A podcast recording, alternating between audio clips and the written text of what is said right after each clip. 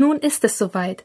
Endlich wird deine Betreuungslehrkraft hören, wie du das Gedicht Die Sache mit den Klößen auswendig aufsagst.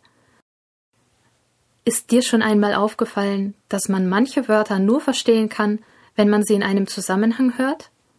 Gemeint sind hier solche Wörter, die genau gleich klingen, die aber etwas ganz anderes bedeuten. Oft werden sie unterschiedlich geschrieben. Wieder hilft es dann, wenn du nach verwandten Wörtern suchst. Inzwischen bist du wohl so fit in der Schreibung der S-Laute, dass du sicher auch die kniffligsten Aufgaben dieser Woche lösen kannst. Die Aufgaben sind insgesamt in fünf Kapitel aufgeteilt. Als erstes kommt natürlich der Test mit deiner Aufnahme.